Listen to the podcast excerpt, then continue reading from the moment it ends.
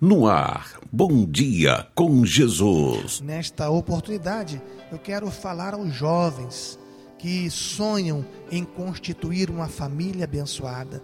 Eu quero falar sobre o tema Família, Projeto de Deus. E se você deseja constituir uma família abençoada, esta é a hora de ouvir aquilo que a Bíblia tem para nos ensinar para termos uma família feliz.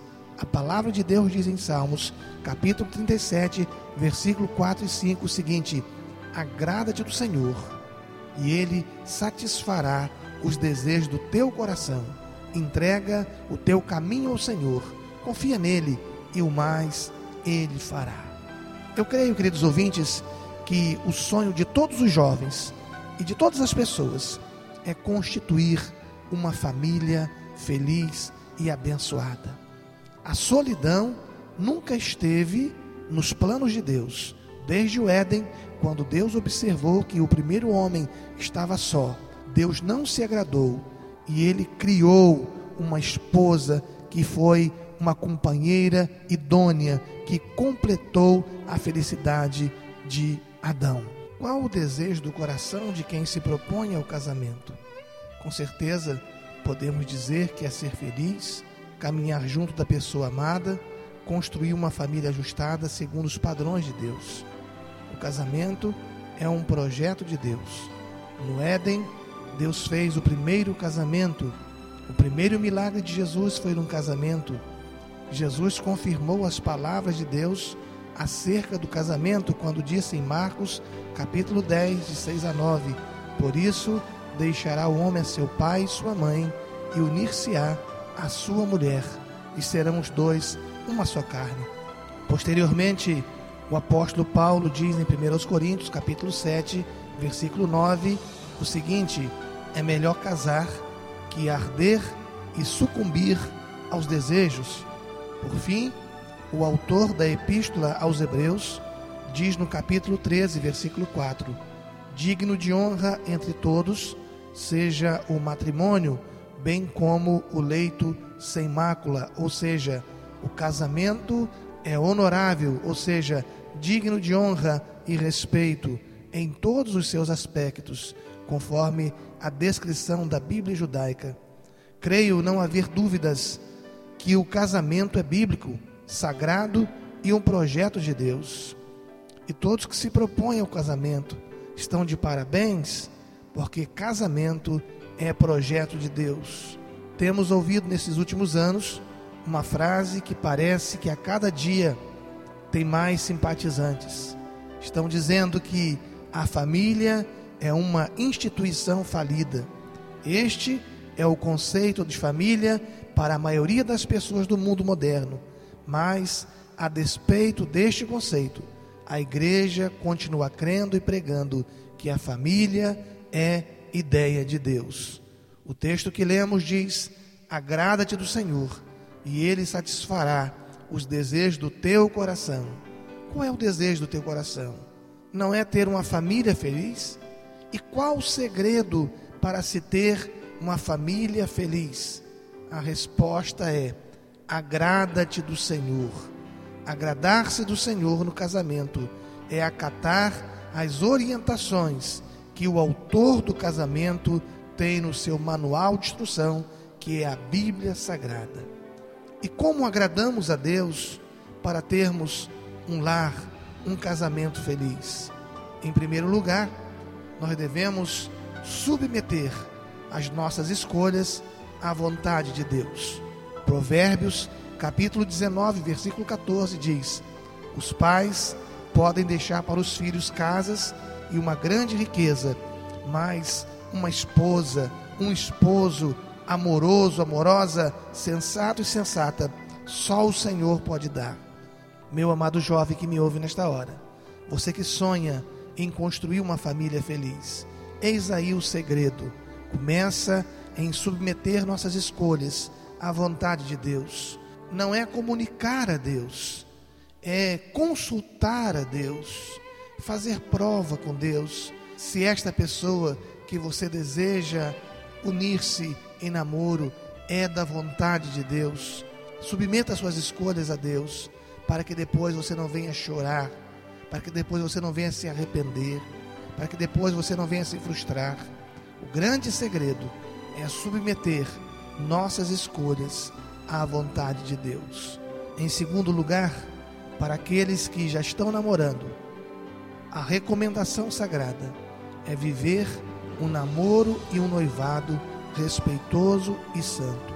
Paulo, escrevendo à igreja em Tessalônica, na sua primeira carta, no capítulo 4, versículos 4 e 6, diz: Cada um saiba possuir o seu corpo em santificação e honra, e que ninguém defraude o seu irmão. Defraudar é começar aquilo que não se pode consumar, ou seja, levar o outro a pecar. O conceito de namoro, noivado e vida solteira com santidade e se resguardando para o casamento tem sido desprezado pelo mundo moderno, que tem pago um alto preço em função desse desprezo. O namoro santo é o primeiro passo para um matrimônio santo. É nele que os namorados se preparam para viver um matrimônio santo. Respeite o seu namorado. Namorado, respeite a sua namorada. Saibam se preservar, saibam se resguardar para o dia do casamento. Em terceiro lugar, você que deseja um casamento feliz, é preparar-se para o casamento. Provérbios capítulo 24, versículo 27 diz o seguinte: Cuide primeiro dos teus negócios, defina a sua situação financeira e depois comece a construir a sua casa e formar a sua família. Casamento não é aventura, casamento é a atitude de pessoas responsáveis. Você é jovem, estude, se prepare, peça a Deus um emprego, peça a Deus para que abra uma porta para você e depois comece a investir nos seus sonhos, nos seus projetos, ao tirar uma moça da casa dos seus pais, oferecer no mínimo o necessário para uma vida digna. Em quarto lugar, cada um deve cumprir o seu papel. A Bíblia diz que o esposo deve amar a sua esposa como Cristo amou a igreja e se entregou por ela. Ou seja, ser companheiro, se comunicar, ser um sacerdote do lar.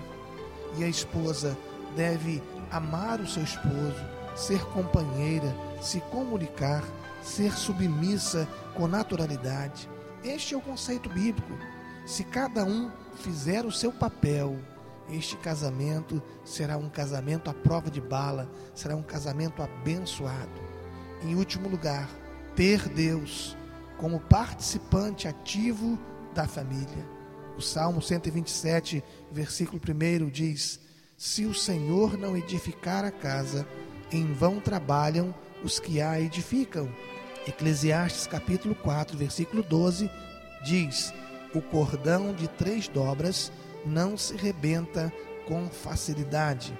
Nossas casas, nossas famílias precisam de Jesus Cristo, pois somente Ele pode estruturar a nossa família, somente o arquiteto da família pode edificar o nosso lar.